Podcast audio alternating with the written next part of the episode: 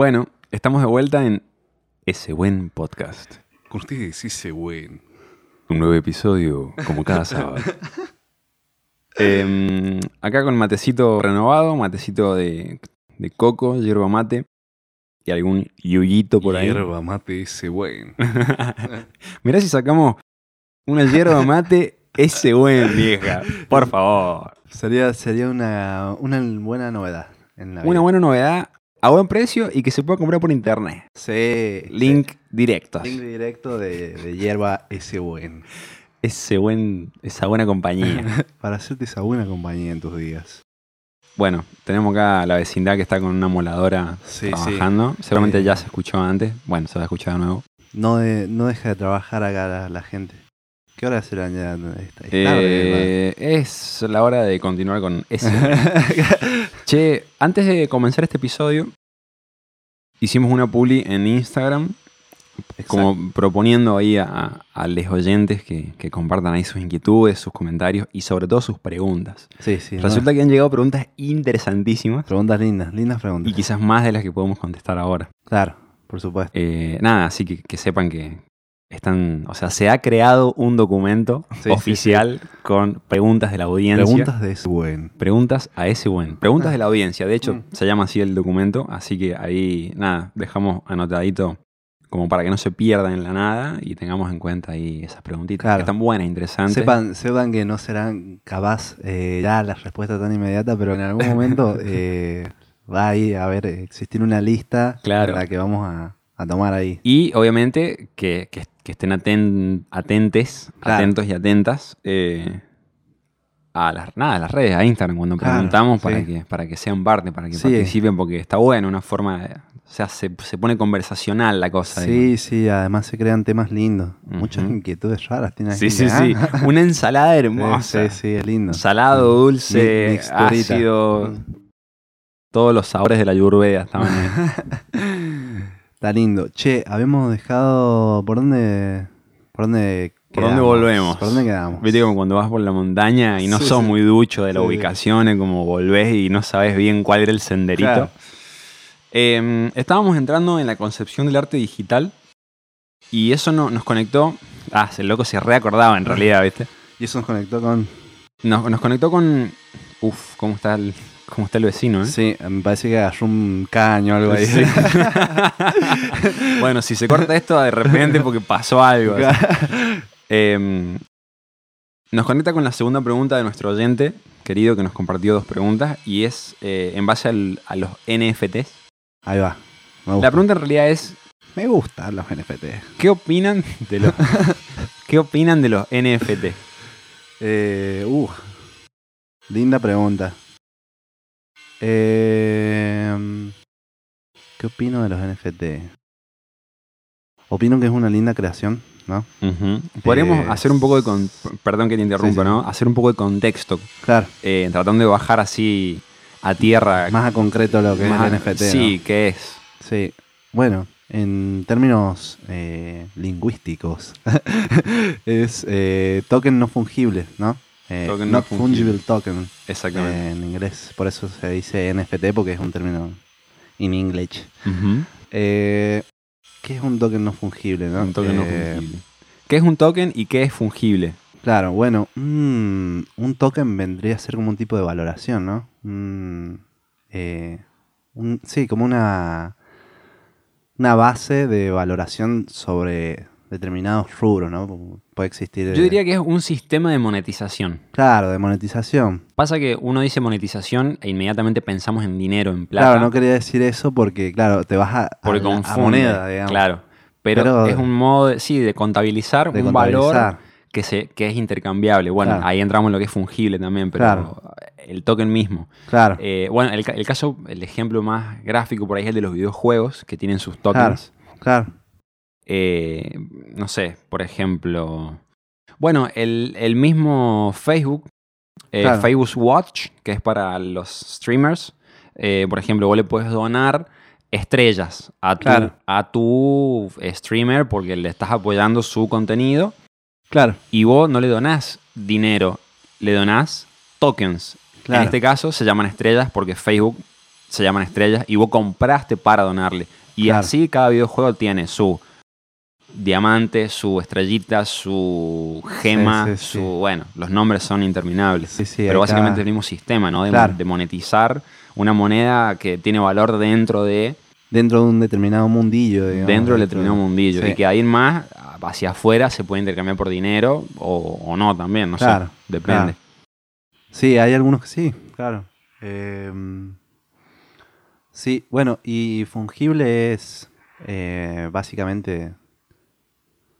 Bueno, eh, suele ser fungible algo que creo, ¿no? No sé si estoy, estoy A ver, 100% seguro, dale, dale. pero por ejemplo. Acá estamos para, para algo meter la pata. que, Algo que se consume con su uso, ¿no? Como Que se- ¿Cómo, cómo? que se consume con su uso, ¿no? Que, por ejemplo, la hierba es fungible, ¿no? Porque yo la compré, la consumo y Entiendo. nada, a menos que sea que la vuelva a reutilizar, qué sé yo, ¿no? Que, que Claro. sufra unos procesos, pero generalmente se consume con su uso y termina ahí, digamos. se Entiendo. Entiendo. en... Y que se puede fraccionar, que se puede intercambiar. Claro, también. Eso, Claro. se fracciona, se intercambia. eh, en cambio, esta parte de lo que es no fungible suele ser que existe esa... O sea, puede existir esa fracción en determinadas de- con determinadas normas, ¿no? Con unas normativas, pero lo que sí es que no... No se termina solo ahí, ¿no? Eh, Es único. es único, No, claro. no, no se fracciona. No No, se fracciona No nunca se divide en, en partes menores. Claro. El, el ejemplo que, nada, que, que escuché más temprano es el, de, el del billete de 10, de 10 dólares. Eh, o 10 pesos, bueno, no importa. Por- Supongamos que son dólares. Claro. 10 dólares, yo lo, lo intercambio por otro billete de 10 dólares, de 10 dólares, y sigo teniendo 10 dólares. Claro. Por más que mi billete yo te lo di, vos me diste el tuyo, seguimos teniendo 10 dólares. Claro. No vamos a entrar en, en el planteo filosófico de lo que representa el dinero, porque bueno, Claro. no es el tema, pero Realmente vamos a, eran 10 ahí a- claro, vamos a, ¿Eran 10 Loco, dólares? el di- ¿O el era dinero- un- o era el dinero es un con consenso. Bueno, para, para. En términos numéricos, digamos que seguimos teniendo el mismo valor. Eh, o yo agarro esos 10 dólares y lo divido en dos billetes de 5 dólares cada uno. Claro. Y bueno, mm, eso es como un pequeño ejemplo también de, lo que es fungible. Perfecto. O que si me gasto ese dinero ya no lo tengo más, no lo poseo. Y es el ejemplo que diste vos de, la hierba en este caso, Claro. ¿no? De la hierba mate, ese bueno. Ese bueno. Próximamente. Ya saben los, los proveedores de hierba. es que em, estamos abiertos a recibir propuestas. Estamos acá, además, todo el tiempo. Siempre ha habido ahí como un mate, ¿viste? Lo estamos guiando. Va por buen camino. Eh, estamos creando el contexto. Claro. Bueno, em, entonces, si eso se- es lo... wow, se me, se me trabó todo. si esos son ejemplos de lo, de lo fungible, lo no fungible, para dar un ejemplo... Bueno, hay un ejemplo de... em, Pasa que es, es- es fácil ver los ejemplos en cuanto al- a, los- a los- a las cosas físicas, digamos. Sí, Por ejemplo, eh, tu libro favorito, supongamos que se llama eh, La estrella az- azul, Pepe y los Pepitos. Pepe y los Pepitos. Bueno, y mi libro favorito se llama... eh, Pepe y los Pepitos 4. Claro, porque a mí me gusta más el 4, loco. Claro. El primero, la verdad, me Claro, aburrí. Pepe y los Pepitos era malísimo. Sí, era malísimo, pero a vos te encanta. Entonces, Sí. y los dos son libros, Claro, pero si lo intercambiamos, ya los dos dejamos de tener eh, el mismo valor en nuestras manos. Claro. ¿no? O sea, el objeto que tenemos en nuestras manos es, es un libro, pero el valor que yo le pongo no es el, el que le daba a lo que te di a vos. claro, no. En ese caso, ese valor como intrínseco y único en la cosa sería como lo no fungible, ¿no? Qué linda la palabra cosa, ¿no? Para- La, la palabra cosa, para, terminar la conclusión, esa cosa. la palabra cosa. Claro, sí, ¿Te sí. gusta la palabra es, cosa? Es un, es un buen método ahí para, para regular, ya que venís tirando data, data, bueno, cosa. cosa, che, esta cosa. Qué lindo el español, ¿no? Lindo, lindo. Lindo, lindo. Eh, sí, bueno, exactamente es eso, ¿no? Eh, en el término de, de cuestiones de artículos, le podríamos decir, o, o provisiones de cosas no fungibles, Sí. eh, una de las de, de los casos que más te puedo también como que a mí más me sorprendió, ¿no? ¿Qué me querés confesar, Ivo? Mirá, ah, Confesalo. que a mí más me sorprendió fue el hecho de. de. que se, se compró el. O sea, hay una persona que compró sí, eh, el, el primer Twitter. sí. El primer Twitter publicado. Y sí. claro, vos ahí podés exactamente entrar al Twitter, o sea, entrar a Twitter y, y ver el Twitter publicado y lo lees y sabes que ese es el primer Twitter, ¿no? Pero hay una persona que tiene un documento explícito de que él. Es dueño de ese primer Twitter, ¿no? Exactamente. Bueno, y eso es un NFT. Eso es un NFT. Es un NFT que básicamente es como un título de valor. Es un título de Perdón. Es un un- contrato. Un título de propiedad. Claro, es un contrato. Es un título de propiedad que avala que eso es tuyo y no es de otra persona y Claro. es único. Ahora, ese título es una criptografía, es un lenguaje Claro, eh, tecnológico, Tecnológico. ma- matemático, sí, eh, es un código es un código, claro. único y descentralizado porque no está avalado por una sola entidad que, Sí, di- no. que dice que eso vale eso y que vos sos el dueño de eso. Claro, no es como el banco, digamos, no es, no es que el banco, como las obras, ¿no? Que las obras de arte eh, están eh, evaluadas por, por los bancos, por, Claro, exactamente. hacia la amortización, ¿no? Pero en este caso lo- la sociedad, eh, o sea, la sociedad plantea un valor para eso y la sociedad lo acepta o no a ese valor, eh, pero es de, todos, ¿no? Está, está planteado ahí, el artista o el artista planteó eso y bueno, si la sociedad lo acepta, lo, lo irán a comprar y se empieza a mover de una determinada manera. Es como que yo siento que ha vuelto un poco a la, a la- al formato del, del arte de- tipo del arte contemporáneo, ¿no? Del arte cuando había un, no sé, una Mona Lisa, todas esas cosas que se, empezaba a gestar eh, en base a, o sea, en base a lo que el artista proponía y en base a, a la sociedad se gestaba el, el- valor de eso, ¿no? Eh, bueno, ahora que nombras la, la Mona Lisa, porque creo que se estaba medio.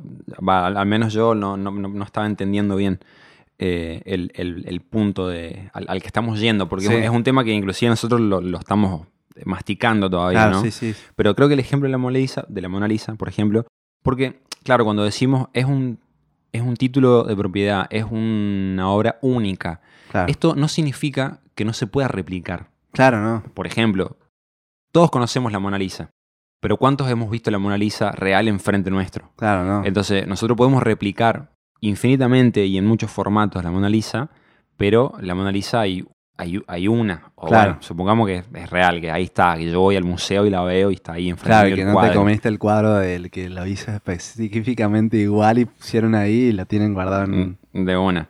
Bueno, en ese caso, con el NFT pasa lo mismo, que por ejemplo, yo soy un ilustrador y hago una creación digital eh, que puede ser, por ejemplo, un wallpaper o un fondo para tu celular con Claro. un diseño que está padrísimo, eh, que está buenísimo y, y que a vos te gusta y lo compras. Y supongamos que vos lo publicás en tus redes y decís, miren, acabo de comprar este wallpaper, me encanta, se los comparto. Y de repente hay gente que lo, hasta lo puede usar en su teléfono y, Claro. y eso se sigue replicando y se sigue moviendo, pero vos sos el dueño por tener el título de propiedad. Claro, Y ese título de, ese título de propiedad es, es el NFT. el NFT, claro.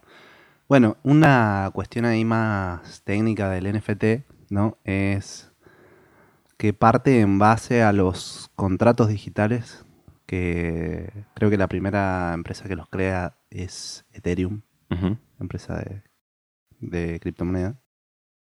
Eh, y eh, los crea dentro de... eh, o sea, son los primeros que crean contratos dentro del blockchain. Eh, que bueno, el blockchain es el sistema de las criptomonedas. Par- Así a, a la ligera, Sí, digamos. sí, sí, sí. El sistema de la criptomoneda por el cual se, se transfiere criptomonedas, ¿no? Sí, Eh, sí. la transferencia.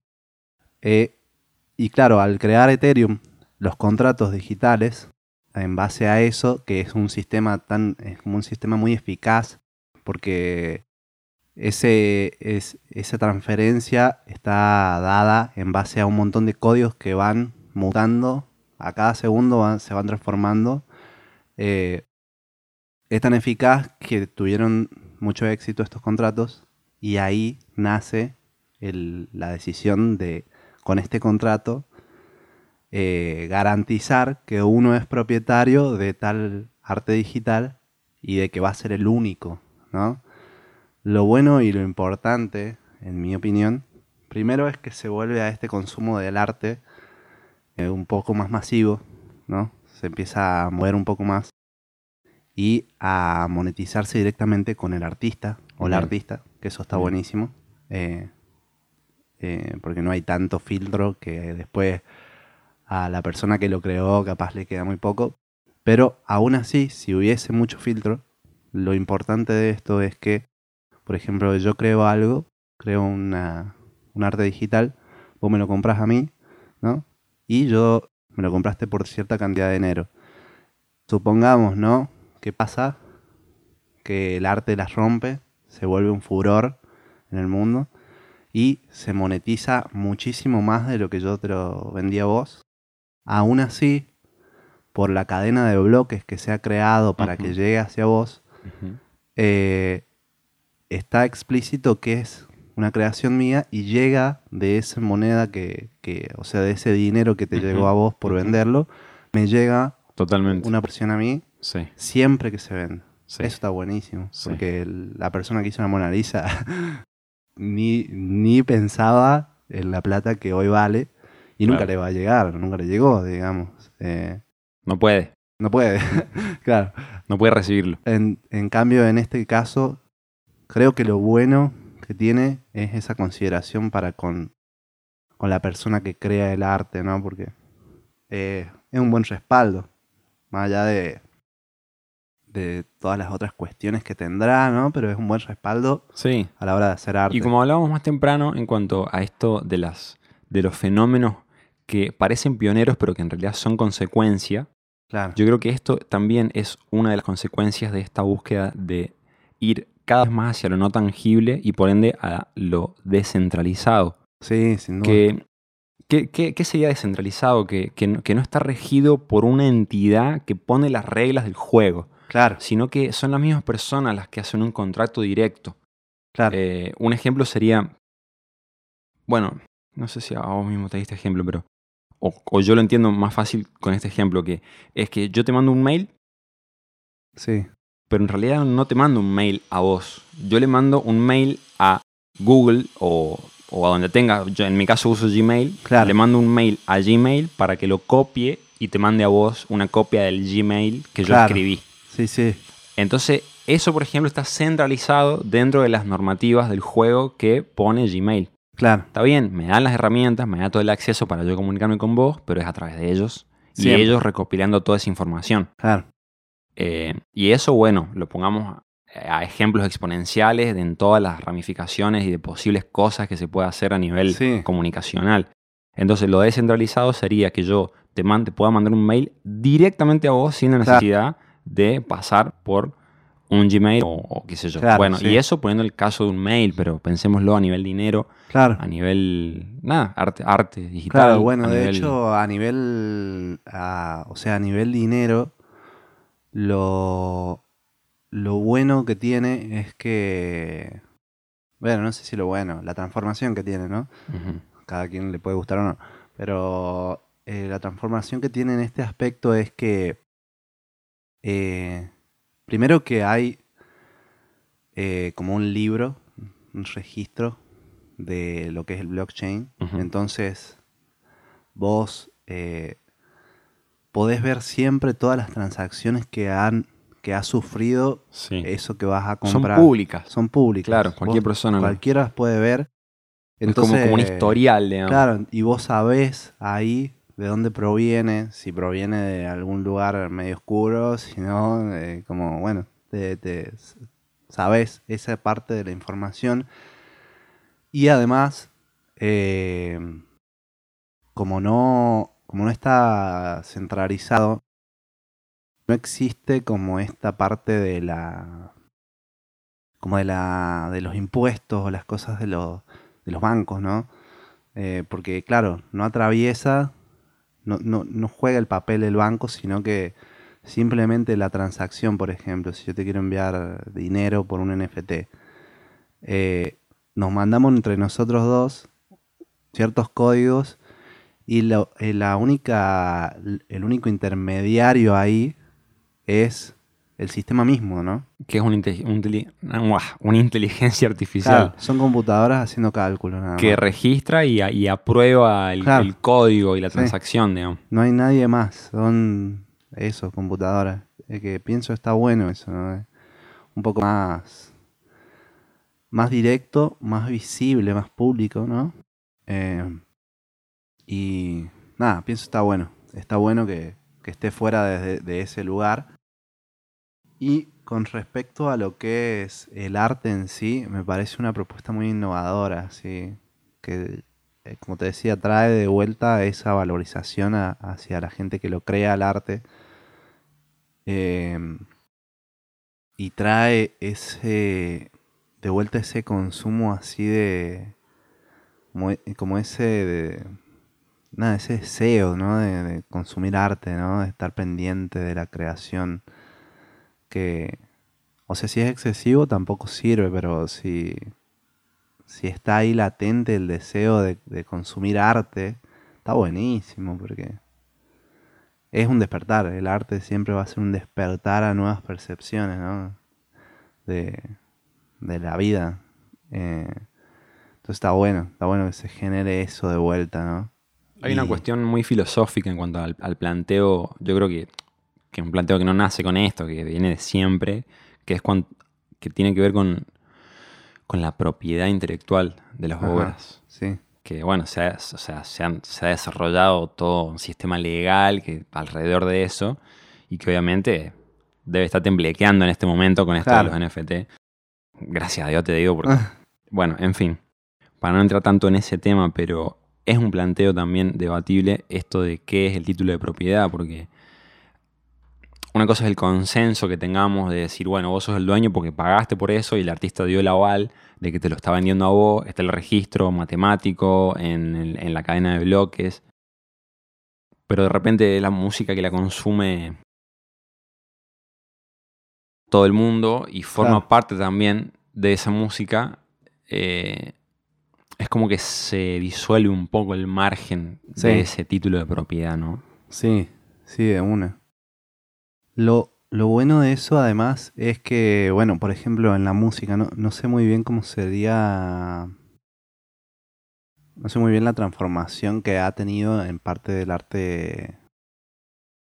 De lo que es el arte visual, ¿no? El arte plástico, todas esas... Pero particularmente en la música, es que esta propiedad intelectual que uno tiene, eh, eh, si es creador o creadora, está como un poco violada en realidad, pienso yo, porque sos creador, pero tenés que dar un porcentaje acá, un porcentaje allá, eh, para que esa creación eh, se monetice, ¿no? Tenés que dar un porcentaje a la empresa que, que dice que vos sos creador, tenés que dar un porcentaje a la empresa que lo, rep- lo, lo reproduce, ¿no? En sus, en sus distintas plataformas.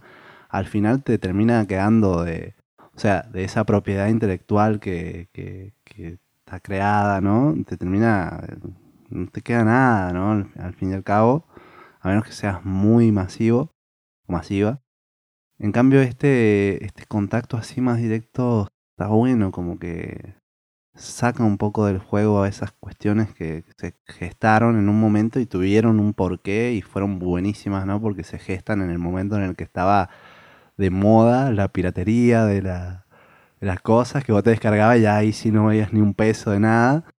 Eh, lo saca de contexto un poco a eso, pero ahora eh, está bueno porque creo que se necesita esta parte de que hay tanta gente creando que está bueno que sea ese contacto más directo porque no siempre son las mismas posibilidades en realidad, ¿entendés?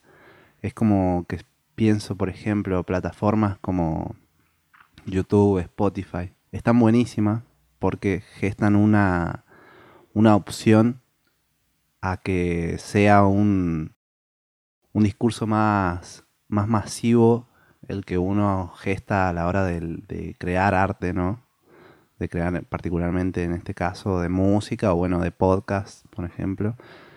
Eh, pero no todas las personas tienen la misma posibilidad dentro de ese lugar, ¿no? Porque para abrirse a una, a un, a una posibilidad de vivir de, de eso, se- tiene que ser muy masivo, pagar, encontrar justo a alguien que te pague por publicidad o cuestiones así. En cambio, Sí, en- crear un sistema, un sistema un de sistema, negocio claro.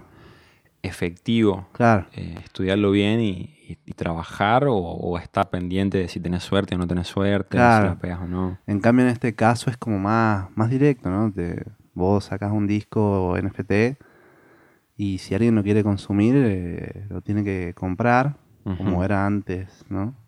Tampoco. Mm, es- no necesariamente. claro, no Porque necesariamente. el caso que, el ejemplo que daba recién de este wallpaper que se comparte en todas las redes y todo el mundo lo usa, pero el, el propietario es uno. Claro, Entonces hay, hay una diferencia entre, ser, entre comprar para ser el propietario y comprar para consumir. claro, de una. Eh, de una. el NFT es como que tiene esas dos variables, de, de- Claro. de ser algo que puede seguir en distribución y la gente lo consume y, y ser el propietario. Yo creo que la propuesta del NFT también genera, es, es como una supravaloración del excentricismo.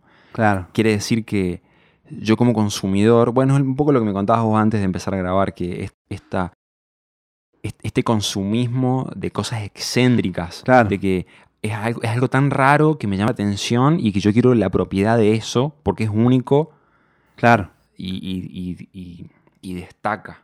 Claro. es lo que me hace... Es como que la estrategia ¿no? de venta, es como que el marketing ya también va mutando hacia eh, la, la atracción o la creación que atente hacia el consumo del excentricismo claro. del consumidor Eso, consumidora, sí. ¿no?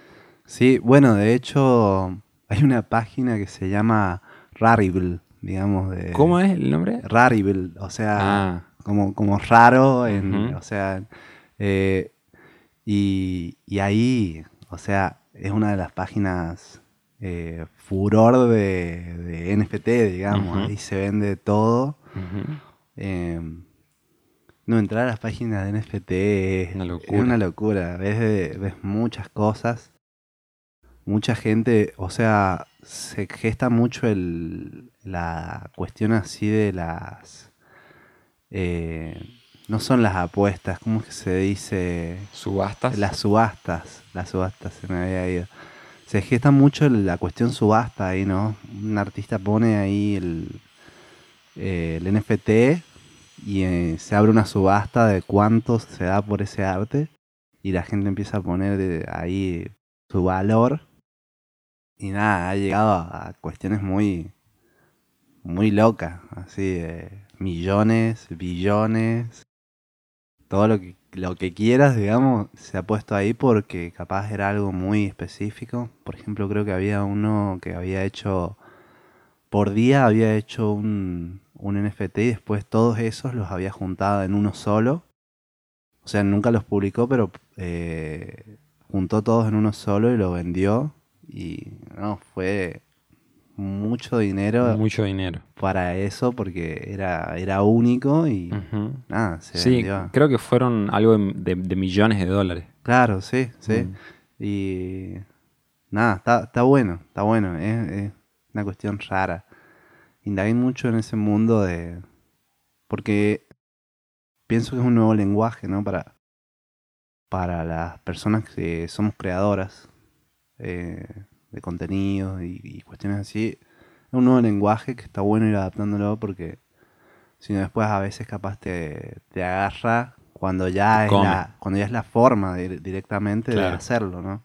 Como en este caso, hoy en día la forma es Spotify, YouTube, pero de a poco capaz si eso se instaura y queda ahí como medio directo, Sí. eh, está bueno ir pispeándolo. Y yo creo que hoy en día si haces una búsqueda de NFT y de los metaversos y del mundo cripto, eh, todo te aparece en, eh, hermanado o en Claro. el mismo video de YouTube o en el mismo... Es como que ya está todo, se está muy Sí. mezclando todo eso. Sí. Como que, Se está gestando un nuevo mundo ahí, ¿no? Sí.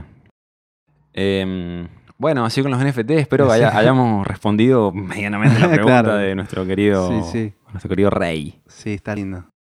Bueno, a ver si, eh, o sea, acá podemos sacar un, ese buen NFT, ¿o no? Sale un, un NFT, o sea, si, si hiciéramos un NFT de algo de ese buen, ¿qué sería? ¿De, Claro. de qué sería? Buena pregunta. Eh, Capaz la, para, para- eh, perdón, la podemos dejar como propuesta la también, podemos ¿no? dejar como propuesta, ¿no? Sí, me gusta, me gusta a mí. Bueno, una cuestión de los NFT que, que no te conté, que es eh, que vos tenés que como pagar también, ¿no? Para, o sea, ya hoy seguramente hay un montón de otras formas, pero tenés que tener un, creo que una cuenta en Ethereum, tener Ethereums, tener Ether, ¿no? Para, para entrar y vos pagás como para, para pagás el contrato ese digital y ahí recién podés publicarlo después en Entiendo. como que al principio tenés que hacerte Yo lo que pispié es que no necesariamente hay que pagar Ahí va, ni, claro. ni, ni tener criptomonedas, ahí va pero bueno, sería algo, es algo para estudiar, ¿no? sí sí de una Para estudiar y, una. y respondernos ahí esas, esas inquietudes para más adelante. sí Y bueno, ya estaremos contando ahí qué, qué NFT una. sale de, de ese buen. de una de una Me o no, gusta. no sé. Por el momento. sí, uy. Se- se metió. Se mandioca apareciendo Eh, bueno, eh, gracias, Perkoski. gracias gracias Por el momento, o sea, no tenemos NFT, pero tenemos música disponible para escuchar. música sí Si tuvieras que decir, si tuvieras que recomendarme un disco de Ivo Perkoski para escuchar esta noche, ¿cuál, Eh, cuál, cuál me decís? ¿cuál de los tantos T- Tírame uno. Eh, bosque de cipreses bosque de cipreses Siempre amo ese nombre. Me- lo escucho y es como muy, muy poético. Me un lindo encanta. nombre, sí. Bosque de Cipreses. Sí. Ivo sí. Perkoski, disponible en Spotify. Disponible en Spotify. Sí. Tremendo. Así que ese sería mi recomendación. Voz de Pabloncho Moreno. Bueno, pueden escuchar, o sea, Polancho Moreno es, es el, el- el músico que, habita en mí. Sí. porque acá soy Pablo Andrés, claro. y podrían escuchar Lo Materno. Buen disco es. Lo Materno. Buen disco. Ese, Me gusta. ese recomiendo para esta noche. Sí, linda recomendación. Me gusta. Bueno, gracias, me encanta. Disponible en Spotify y todas las plataformas de stream. De stream. Ahí va. Bueno, me encantó. Me encantó este tema. Eh, nada, esperamos eh, las inquietudes, preguntas de la gente, si quiere. Y, y esta pregunta que le hacemos nosotros del NFT, ¿qué NFT sería? ¿Qué NFT gustarían comprar? Subastar. Ujú. Eh, y bueno, nos vemos en el, nos vemos en el próximo. Nos vemos en el 6. Nos vemos en el 6. Gracias, Perkoski. Gracias, don Pablo Andrés.